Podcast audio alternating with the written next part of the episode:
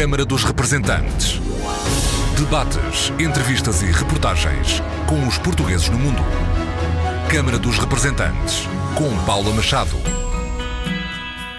Olá, bem-vindos ao Câmara dos Representantes. Iniciaremos já a partir do próximo ano uma outra modalidade que enriqueça os encontros nacionais de investidores, que é a realização de reuniões intercalares entre os encontros nacionais de base regional, sobretudo tendo em atenção as realidades específicas das regiões autónomas. Começaremos no próximo ano pelos Açores. Ministro dos Negócios Estrangeiros, o anúncio de que os Açores e a Madeira vão acolher encontros intercalares de investidores das comunidades no segundo encontro de investidores da diáspora em Viana do Castelo, que contou com mais de 500 participantes de 37 países dos cinco continentes. Hoje é nosso convidado o secretário regional dos Açores para as Relações Externas, Rui Betancourt, que também revelou uma boa nova. Próximo ano 2018, 270 anos da chegada dos açorianos ao Brasil, a Santa Catarina. A Florianópolis declarou 2018 o ano açoriano e nós teremos ocasião ao longo do ano 2018 de comemorar isso, quer na Santa Catarina, quer nos Açores. Portanto, é um reconhecimento interessantíssimo. Agora, um fenómeno interessante, que a terceira geração, os netos, tem um desejo enorme e um orgulho enorme de voltar às raízes. 2018 vai ser o ano dos Açores em Santa Catarina, no Brasil, no âmbito das comemorações dos 270 anos da chegada dos primeiros açorianos àquele Estado brasileiro. Ainda nesta edição, vamos ouvir dois empresários. Pedro Veríssimo, que fundou no México o Grupo Maioral e Veríssimo, que se dedica à importação e exportação, sobretudo de café, e Augusto Teixeira, que já começou a trilhar o caminho da internacionalização com um produto inovador na área da energia solar. Conversas para ouvir já a seguir.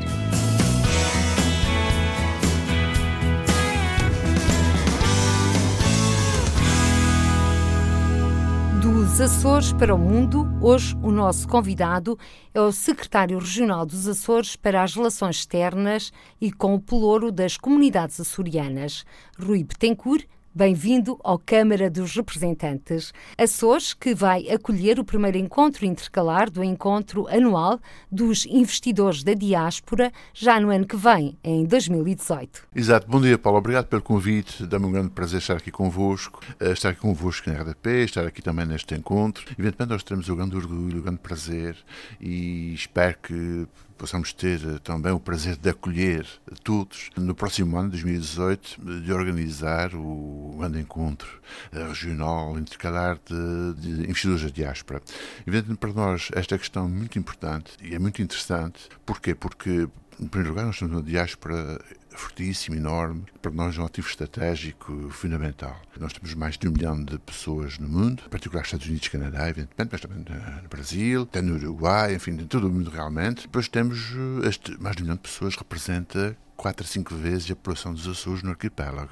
Ou seja, temos uma projeção mundial muito grande que eh, penso que é o povo com mais projeção no mundo em termos dessa proporção. Depois, também é muito importante porque nos Açores estamos a atravessar uma fase de desenvolvimento económico muito interessante. Estamos a ter uma nova era, quer uma era, nova era internacional das relações com o resto do mundo, mas também uma nova era de desenvolvimento próprio. Uh, nós temos áreas de, de investimento e desenvolvimento económico que estão a funcionar muito bem. Na agricultura, por exemplo, nós estamos a explorar 30 200 milhões de litros de, de, de, de, de leite e de produtos lácteos por ano. Nós uh, produzimos mais de 30% da manteiga nacional, produzimos mais de 50% do queijo do país e, portanto, e somos 2,5% da população de, de Portugal.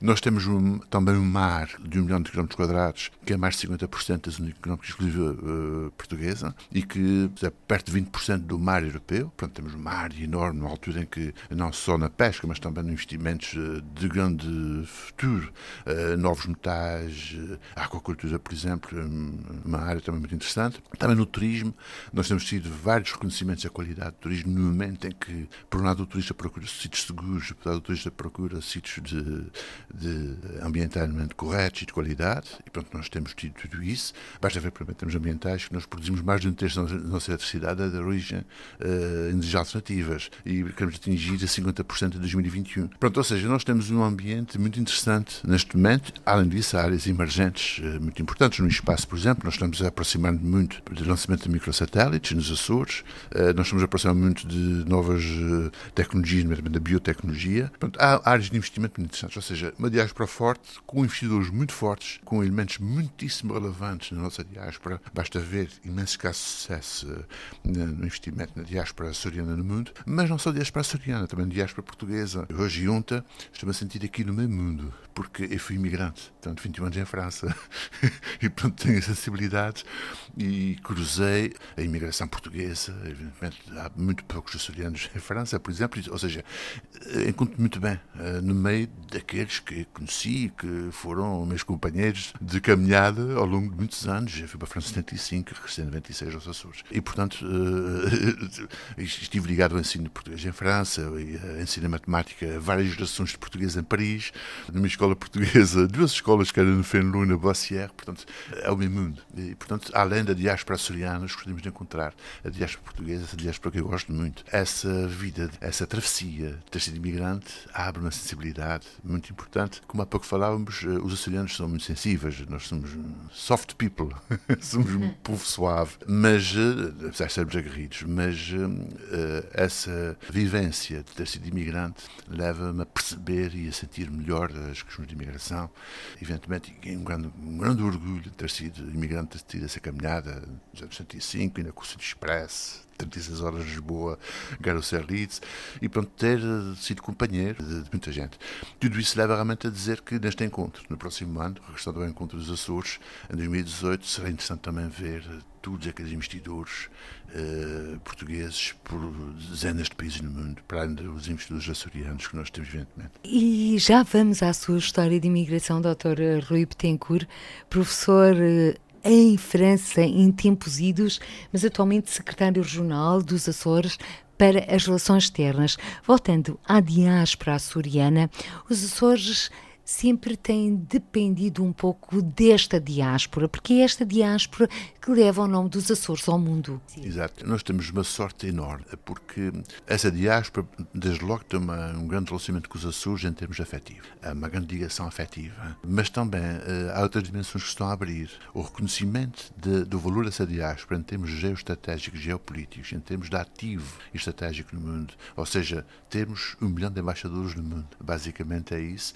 E temos milhão de embaixadores no mundo de grande qualidade. São pessoas de garra, são pessoas que que, vingaram na sua vida, são pessoas que, têm, que vão à luta e, pronto, é, tudo são qualidades que nos interessam e que traz aos Açores uma dimensão impressionante do mundo. Para além da cultura, e já lá vamos, agora quando falou de embaixadores, são pessoas inclusive que dão cartas na política nos países de acolhimento. Estou a recordar-me, e não quero eh, citar nomes, porque seria deselegante uh, esquecer alguns.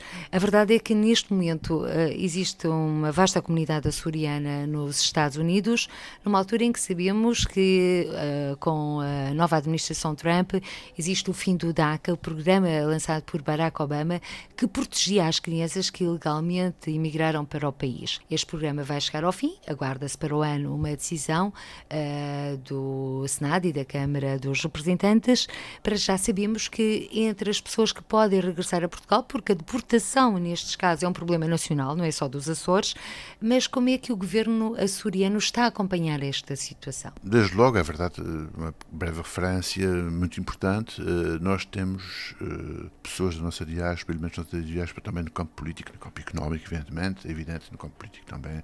também não queria dizer nomes para não me lindrar, mas nós temos uh, grandes decisores políticos e pessoas de influência na economia, na ciência também. Estou pensando no Grego Melo, também não quero, mas eu poderia dizer vários, vários nomes, mas não por uma questão de equilíbrio, preferia não, porque senão também levaria aqui parte da nossa entrevista.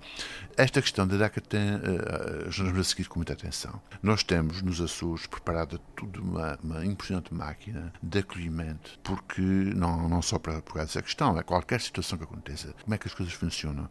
Quando há um alerta de qualquer repatriamento, de qualquer retorno, com grande facilidade, nós, nós pomos logo em marcha acolher as pessoas no aeroporto, encaminhá-las para serviços de saúde, serviços sociais, serviços educativos e para de emprego. São as quatro grandes áreas que dão acolhimento às pessoas lá quando chegam, quando vêm em situação de fragilidade, sejam por, por terem sido expulsos por uma questão, uh, qualquer, qualquer questão de crime ou não, uh, seja por outras questões de ilegalidade. A questão de DACA, se houver consequências, que eu não sei, o único que tinha a certeza, como dizia uma pessoa de, uh, maçoriana que, que, com quem eu falava há dias, o único que tinha a certeza de morrer de véspera ao galo, de véspera de Natal.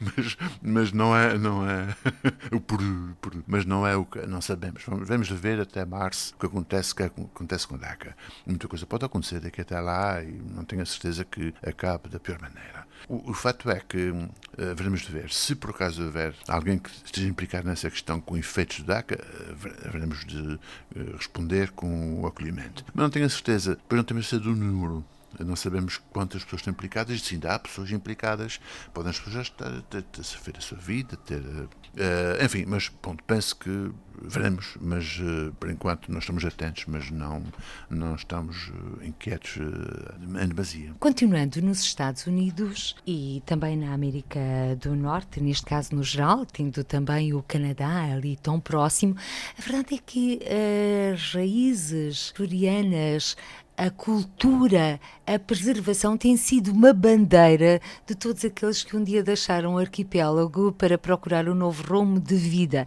E mesmo alguns que já nasceram em terras, neste caso norte-americanas, da América do Norte, querem saber de onde vieram.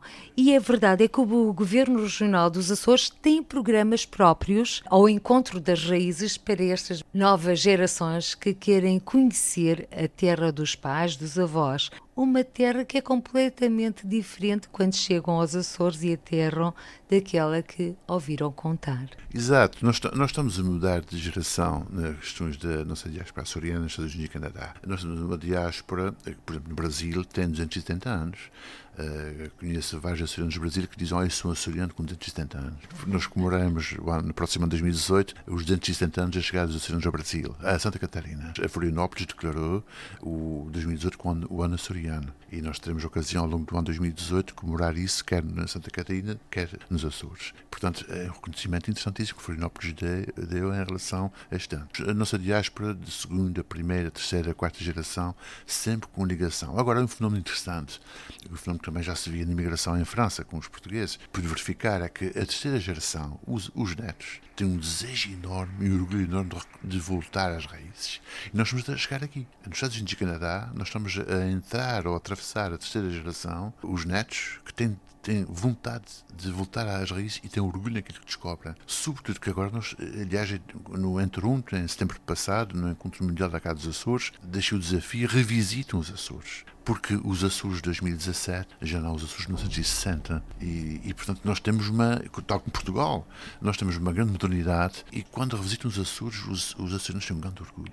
Há uma estratégia central nessa questão que é recolocar os açorianos, no, os açorianos da diáspora no projeto açoriano. Ou seja, um projeto realmente dos Açores, os Açores têm uma realidade diferente, os Açores evoluíram bastante e é interessante que os açorianos da diáspora se sintam implicados nesse projeto e participem nele. Evidentemente que para isso há vários programas do Governo Regional, por exemplo, eh, Universidades de Verão, Summer School, de trazer jovens da diáspora, como houve este ano, em 2016, jovens da diáspora, dos Estados Unidos Canadá, por exemplo, aos Açores, para, durante uma semana, 10 dias, 15 dias, mostrar o que são os Açores e confrontá-los com uma realidade açoriana, explicando o que está acontecendo e com vários intervenientes eh, nas questões culturais, na, na política, na vida social. Neste tudo, há aqui um dado interessante. 2018 será um ano europeu do património cultural. E nós temos dito em vários sítios, em vários fóruns, que nos Açores nós temos uma mais-valia impressionante nessa cultura açoriana que queremos projetar na Europa, porque queremos projetar a cultura açoriana na Europa para além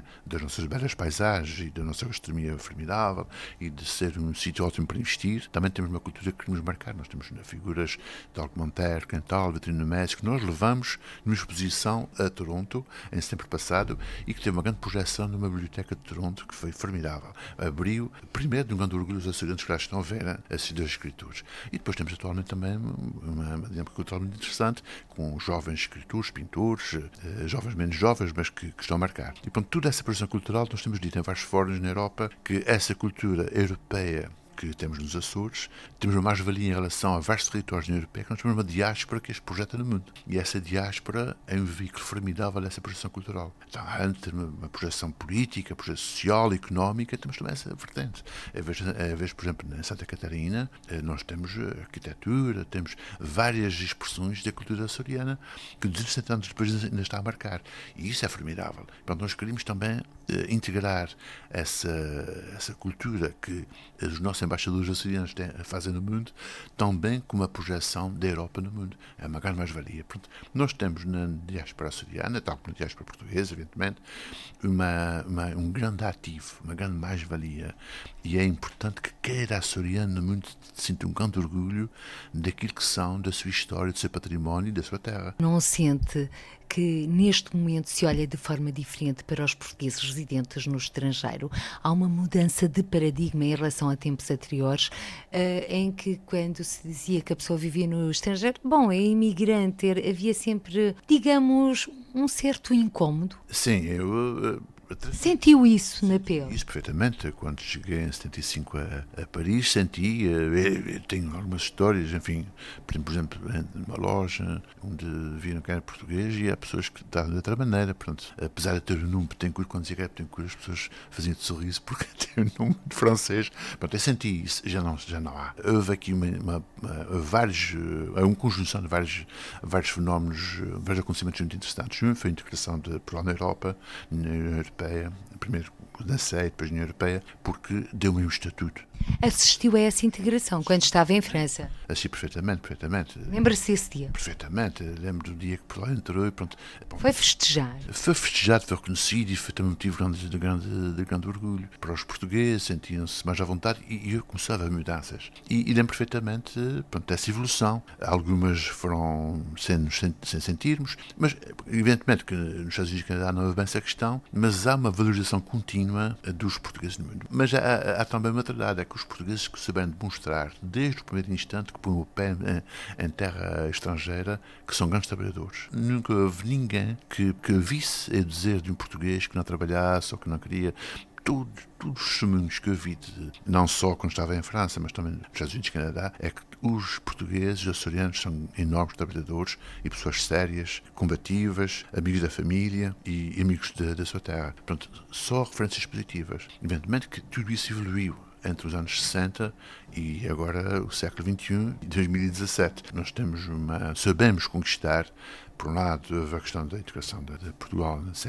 e depois sabemos conquistar a, pouco e pouco um lugar na sociedade. Agora, em todo o mundo, os portugueses, os açorianos, têm empresas, são políticos, são decisores sociais, implicam-se na vida ativa social e económica. Até temos o Prémio Nobel, o Greg Mel, enfim, os açorianos e os portugueses souberam impor-se. Não são impor-se, não têm feito de se impor, uh, souberam mostrar o que vale integrar-se de forma subtil. Eu até diria mais que integrar, saber modificar, saber moldar a cidade onde estão. Discretamente, saber moldar. Não só integram-se aquilo que existe, mas saberam chegar e ajudar a modificar aquilo que existe. Veja, em França, os portugueses ajudaram muito a construir a França. Nos Estados Unidos também. E no Canadá. No Canadá, os acidentes que nos Estados Unidos é, é começaram a construir os caminhos de ferro, a partir de 1953. Portanto, não só integraram-se, acho que é mais do que isso. É, uh, os portugueses souberam moldar a sociedade à volta deles discretamente, sem se impor, sem larido como os portugueses gostam de ser, os açorianos em particular são muito discretos, mas saber moldar. E isso é reconhecido. E isso é um reconhecimento que acho que é muito bom e que nós devemos também ter isso em conta e devemos ter orgulho disso. E, Sr. Secretário Regional dos Açores para as Relações Externas, temos uma imigração açoriana, sobretudo transatlântica, mas o senhor é contracorrente, vem para a Europa. Uh, sente algumas diferenças notórias entre a imigração para a Europa e a imigração transatlântica típica dos Açores?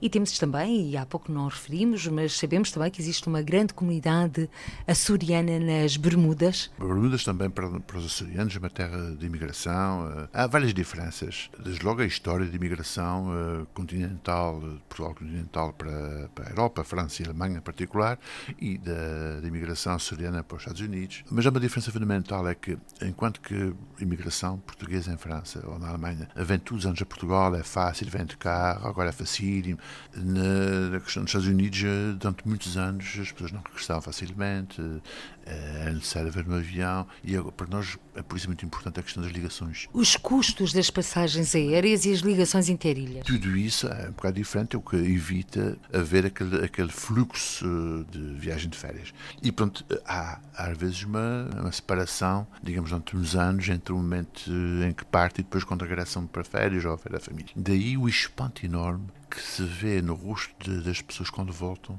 20 anos depois ou 15 anos depois. Mas agora, felizmente, estão a vir cada vez mais. E o que nós queremos fomentar para os jovens da segunda e terceira geração é facilitar o regresso. Virem aos Açores facilmente, durante as férias de summer school e até virem refazer a sua vida. Há vários que vêm refazer a sua vida. Ainda há estive com uma, com uma jovem que, no Curvo, por exemplo, que se ocupa no Curvo, que esteve nos Estados Unidos, a Cati, devo pensar que esteve nos Estados Unidos muitos anos e que agora está no Curvo e que dirige um hotel no Curvo como Comodoro. Posso dizer que é o único no Curvo. Mas é interessante mas, e, e, que, e que esteve nos Estados Unidos vários anos. E isso é uma história, acho, acho interessantíssimo. E há várias. Quer-nos apresentar a Ilha do Corso, para quem não conhece? Os Açores são nove ilhas.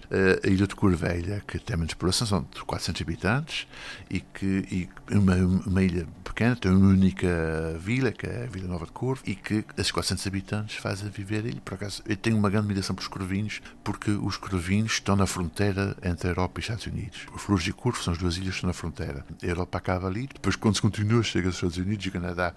Uh, e o Corvo, eh, durante anos, foi uma, uma, terra de gente que ficava isolada 5, 4 meses, 3 meses seguidos, sem nenhum contato com o exterior. Havia um barco, dias li uma descrição de um senhor com 96 anos, Sr. Mendonça, que nós fizemos, para contar a história é assim, nós fizemos o dia, o dia da Europa este ano, pintura mural no Curvo, virada para os Estados Unidos, portanto, uma fronteira europeia, com Jacques Delors e com Corvino, que foi eleito pelos corvinos como representante do, do corvino, cidadão corvino e cidadão da Europa. E então uma pintura mural grande, na biblioteca de, do Curvo, com essas duas figuras, Jacques Delors e o Sr. Mendonça, com 96 anos. Tinha história de vida que me contava, eh, nos anos 40, eh, 50, havia barco de 3 em 3 meses. E pronto, os corvinos agora têm uma população aguerrida uh, e muito interessante, por quem nós temos um grande carinho. Lembrando, por exemplo, da Cati, que nasceu no Curvo, os Estados Unidos emigrou e regressou e gera um hotel com o pai. O Mendonça, o próprio Mendonça, senhor com 96 anos, que, que também esteve vários anos nos Estados Unidos. E ao fim de 6, 7 anos disse, oh, isso não é tem que ser escuro, regresse. E regressou dos anos 70. Estamos a falar de histórias de terceiros, mas não posso deixar de lhe perguntar sobre a sua história. O que é que leva o Rui Betancourt a emigrar para a França? Há várias pessoas da minha geração que, que saíram, depois regressaram quase todos. Eh, Na altura, quando emigrou, com certeza que não estava a pensar um dia ser secretário regional dos Açores para as relações externas. A vida leva-nos a tudo.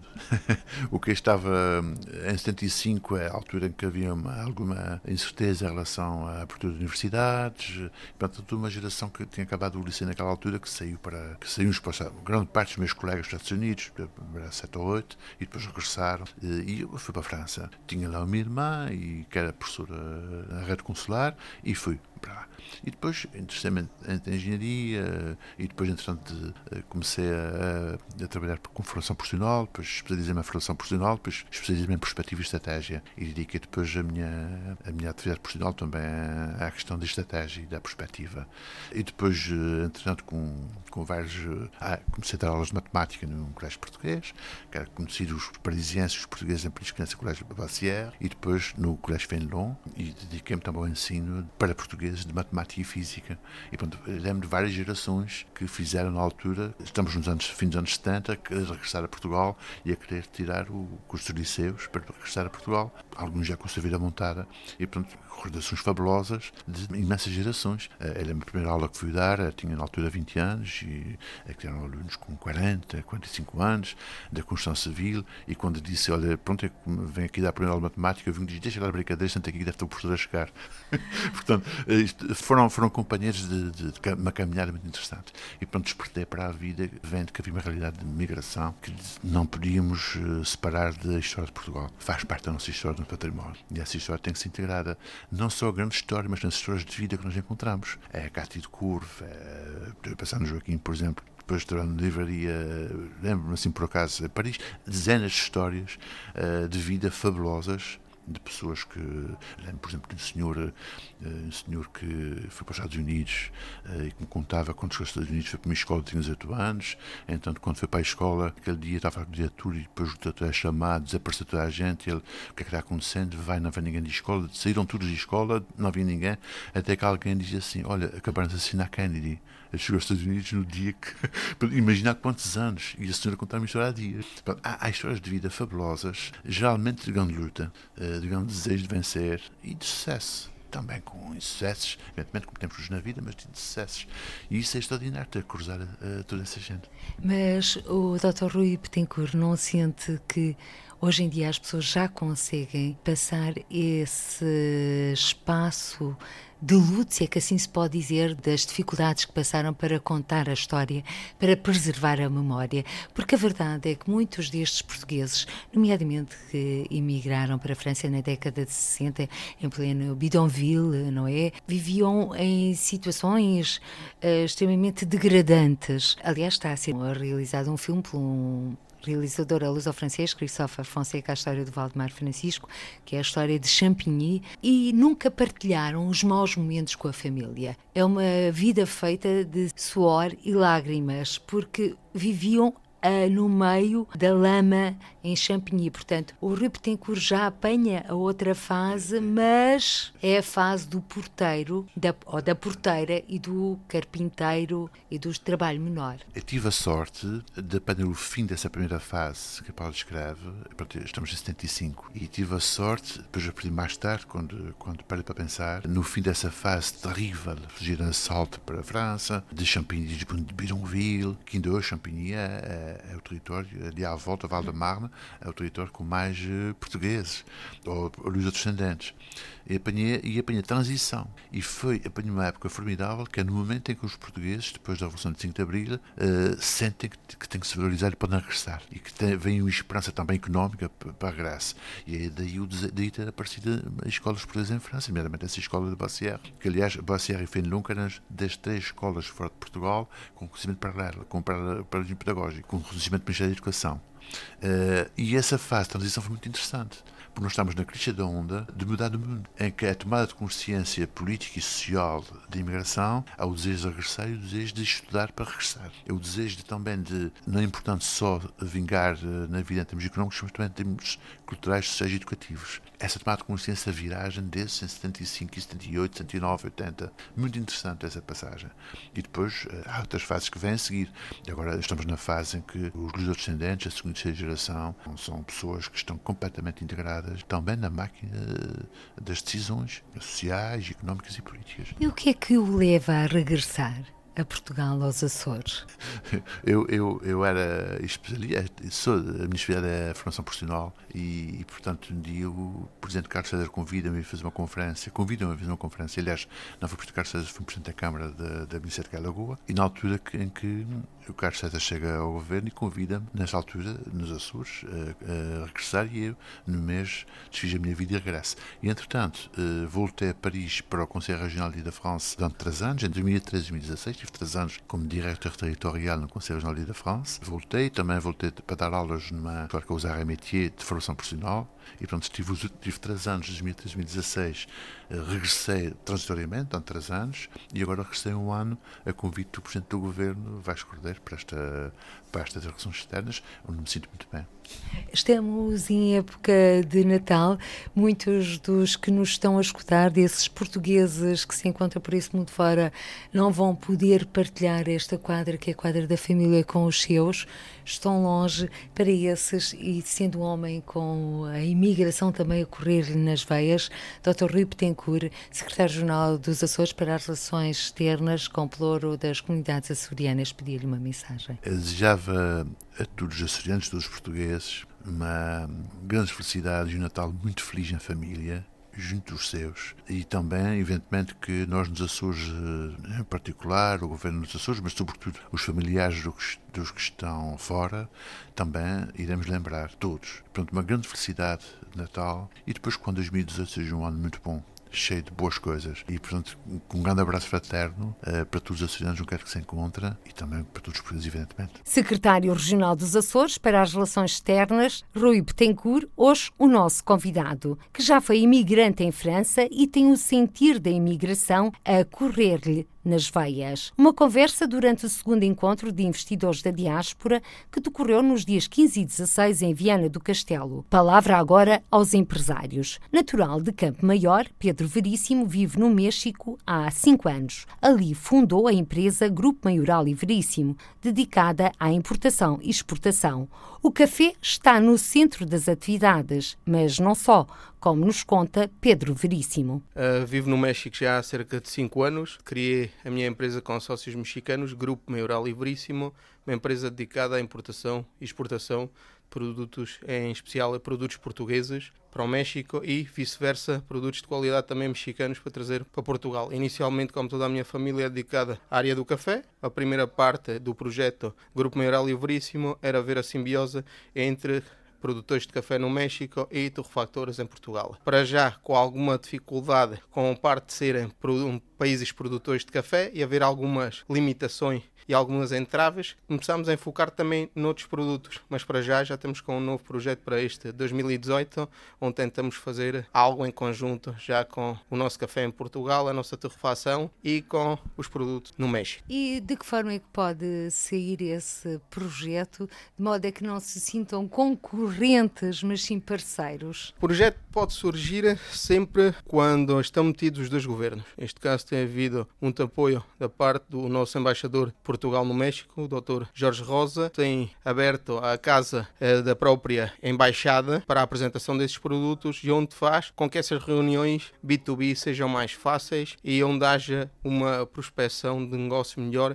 onde vejam as nossas trofações que é em Portugal como os parceiros e não ver como concorrência, porque à parte, muitas das vezes quando eu inicialmente ia de férias para o México e levava café das várias torrefações de Campo Maior, as pessoas diziam como é que é possível que o vosso café é melhor que o nosso e vocês não são produtores de café. E era simples. Eles são produtores praticamente de café arábico. Nós fazemos misturas, as nossas blends cá são mais café robusto que café arábico. Então daí ter mais corpo, mais espuma, mais consistência e ter um sabor diferente. Então pelo tipo nossa torrefação cai do tipo torra café tem em Portugal é o que faz aliciar os consumidores com o café expresso e com os outros anos de café no mundo. Então posso depreender pelas suas palavras, Pedro Veríssimo, que a sua decisão de ir viver para o México começou em Campo Maior e julgo com a trabalhar, se é que assim se pode dizer, para o comendador Nambeiro. Ah, na altura não foi tanto. Eu trabalhava no Hospital Porto Alegre e trabalhava no Grupo Nabeiro na parte de segurança e higiene no trabalho. Inicialmente como os meus sócios no México eram as primeiras pessoas que eu conheci quando ia para o México de férias, trocámos impressões. Eram o pai do meu sócio, são economistas, vimos viabilidade de alguns produtos e vi que o México era um país com muito potencial e com muitos recursos e com muitas boas oportunidades. Então decidi deixar tudo, à diferença da grande maioria dos imigrantes que saíram do país à procura de algo melhor. Tinha a minha vida estável cá, eu decidi porque vi oportunidades de negócio no estrangeiro. Por ser o México uma potência e ter todos os recursos, estão cada vez mais a querer investir.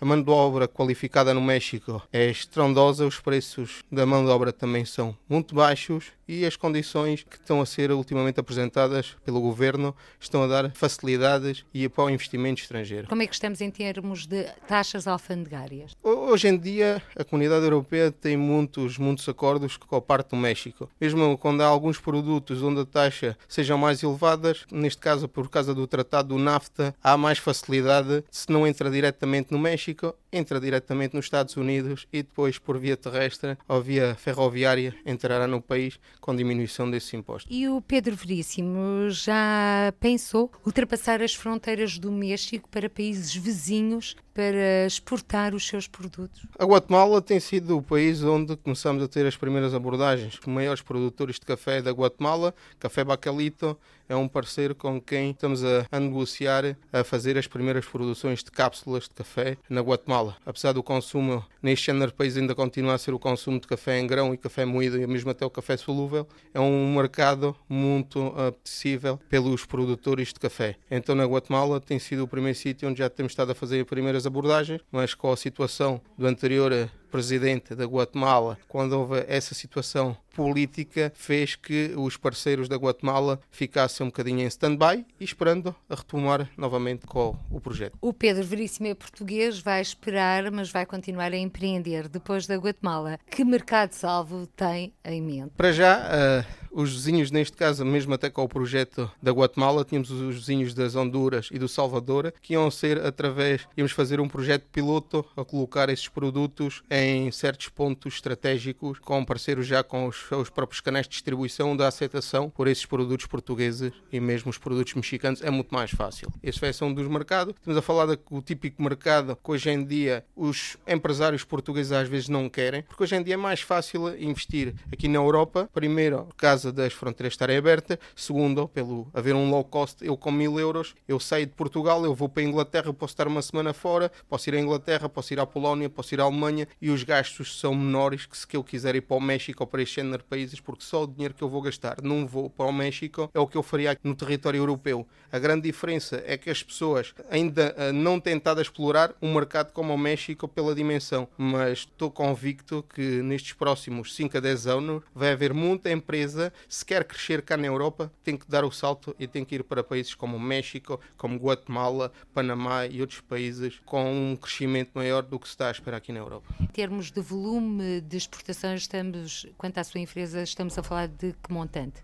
Depende das áreas, mas os volumes têm estado a crescer, têm estado a crescer cada vez mais. É que não se pode, neste caso, a grande maioria dos produtos que temos estado agora a exportar não se pode quantificar como toneladas. Agora estamos com a parte da exportação da cortiça, é um dos nichos de mercado mais importantes, principalmente com a área das rolhas para as tequilas, para os vinhos e para os mescais. É um mercado que nos tem tentado a dar uma visibilidade cada vez maior onde na altura e no mercado nacional só haviam quatro empresas nessa área e onde nós estamos a roubar essas áreas de mercado com a qualidade dos produtos aqui de Portugal. Como é que retrata a comunidade portuguesa no México? Não é uma grande comunidade, só é uma comunidade residual. Sim, a comunidade portuguesa é, é pequena, no entanto é uma comunidade com alguma união. Está mais centralizado já. Há muita comunidade portuguesa na zona da Riviera Maia, mais enfocada às áreas de turismo e na zona centro temos temos muitas empresas portuguesas na área dos moldes, tudo na área de Querétaro. Agora, eh, recentemente, teve o nosso Presidente da República esteve lá, onde foi a inaugurar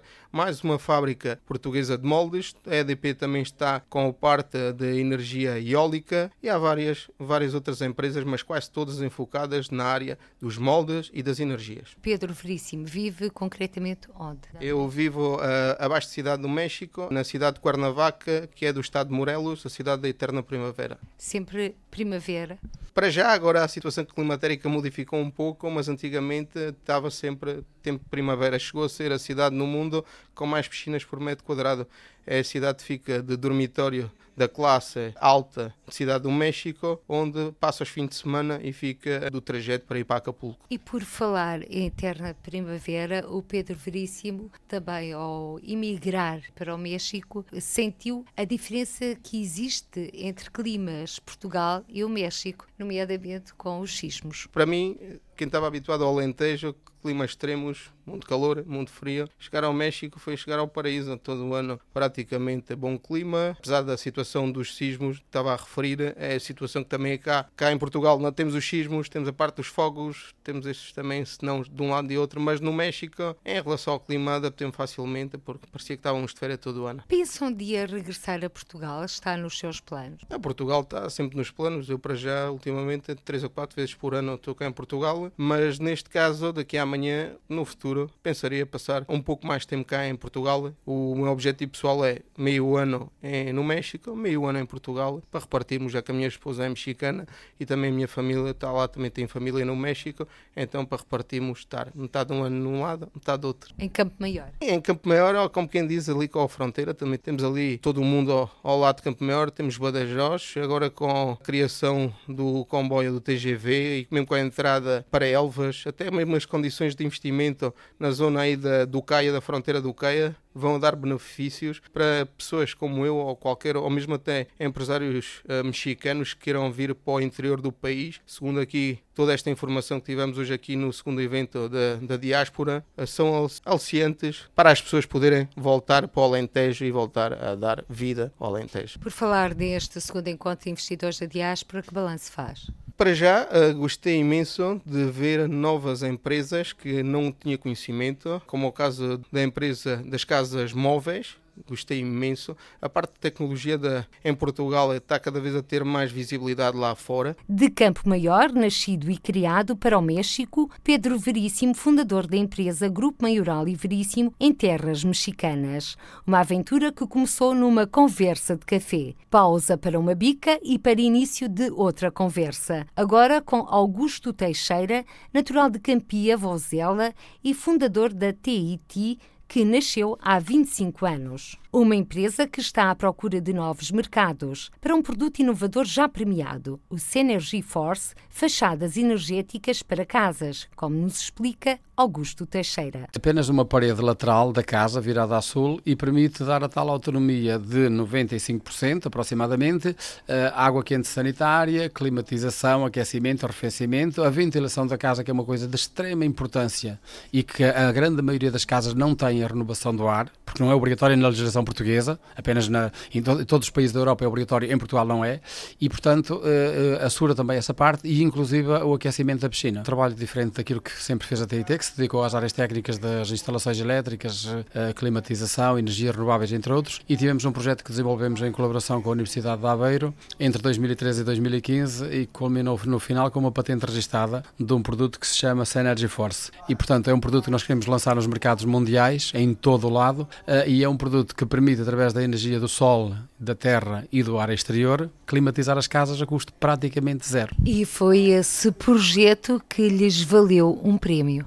Exatamente. É um prémio de inovação atribuído pelo Jornal Construir e pela revista Arquitetura e Decoração. Com essa projeção, chamaram a atenção de empresários portugueses no estrangeiro e com eles vão incitar uma parceria, nomeadamente para o outro lado do mundo, Austrália. Essa é uma das possibilidades, embora há muita, muitas outras, mas uma delas, que é o Sr. Fernando Ferreira, é uma pessoa que já conheço há muitos anos, aliás, foi meu patrão, antes de eu fazer, de eu construir a empresa, a TIT, e portanto tenho uma estima por ele e uh, encontramos falamos, portanto contactei no sentido também de poder ser eventualmente um parceiro para a Austrália. Não há muito avanço ainda nisso, enfim, vamos ver como é que corre, negociações, o que é que ele nos pode ajudar, mas a ideia é nós partirmos para todo o mundo com esta tecnologia e porque não a Austrália juntá-lo com o português. De que forma é que podem fazer essa exportação? É porque quando fala destes projetos de inovação tecnológica na área da energia, também tem custos a própria exportação ou nem por isso podem ser desenvolvidos no local? Eh, nós temos um plano de negócios feito em que nós podemos fazer isto em duas formas diferentes e provavelmente eh, aquela que vamos optar será de descentralizar de alguma forma a produção, ou seja, nós conseguimos, exatamente os custos de transporte têm expressões muito significativas, principalmente porque são produtos com algum volume e pouco peso, e então aquilo que vamos fazer provavelmente é, eh, em toda a Europa, o sul da Europa, eh, produzir os produtos a partir de Portugal e, portanto, mão de obra portuguesa e toda a integração de, de produtos e matéria-prima. E depois, para os outros países, vamos vender os direitos de produção e receber o royalty com isso. Essa é a ideia, porque, de facto, estarmos a produzir e mandar produtos aqui para a Austrália, para o Brasil, para, para a Índia, para a China, não nos parece muito viável do ponto de vista económico na relação do custo com o transporte. Mas isso implica depois também uma fiscalização da forma como os materiais e o projeto implantado nos diferentes locais, Augusto Teixeira? Claramente que sim. É lógico que nós temos um, um plano em que tem de ser estabelecido um acordo em que as regras uh, que, que, nós temos definidas, desde a parte de produção, o controle de qualidade e a, e a qualidade também da instalação e dos próprios instaladores, portanto, as pessoas que vão trabalhar depois o produto, tem que ser eh, mediante um modelo nosso que nós vamos ter que, logicamente, auditar nesses países. Para quando está previsto o lançamento desse produto além fronteiras? E da vossa expansão? Nós já temos vendido uma casa em Portugal, portanto, com a nova, enfim, temos a nova sede da empresa construída eh, com esta tecnologia, onde nós temos 1200 metros de área, é a sede da, da TIT, no Caramulo, junto ao Caramulo, e, e, portanto está climatizada a custo praticamente zero. No ano passado tivemos 98% de autonomia, o que significa mais ou menos uma economia aproximadamente de 12 mil euros na climatização. Portanto, já temos a primeira casa vendida com o novo produto que vai para o mercado, portanto, que já tem uh, uma montagem mais simplificada, materiais mais leves. E fica em quanto, portanto, é essa instalação? Isto é uma casa no Belas Clube de Campo, em Lisboa, uh, já está dedicada com uma arquitetura toda moderna e com a fachada energética, portanto, vai ter também 90%, 90% a 95% de, de autonomia e o preço dela, sensivelmente, fica em 12 mil euros o custo da instalação da fachada só. Augusto Teixeira, empresário de Portugal para o mundo, à procura de novos mercados para o Synergy Force, um projeto inovador, fachadas energéticas para casas. Augusto Teixeira, empresário português, a trilhar os caminhos da internacionalização e Pedro Veríssimo, empresário no México, dois empreendedores nacionais, participantes no segundo encontro de investidores da diáspora em Viana do Castelo. E foi durante este encontro que conversamos com o secretário regional dos Açores para as relações externas, Rui Petencourt. Açores, que para o ano, entre múltiplos eventos, vai acolher em junho o primeiro encontro regional de investidores da diáspora e também será palco partilhado com Santa Catarina dos 270 anos da chegada dos primeiros açorianos ao Brasil. Mas os 461 açorianos que atravessaram o Atlântico só viriam a pisar terra catarinense a 22 de fevereiro desse ano, em pleno século XVIII. Por hoje ficamos por aqui. Até ao próximo encontro. Seja feliz. Câmara dos Representantes. Debates, entrevistas e reportagens com os portugueses no mundo. Câmara dos Representantes, com Paula Machado.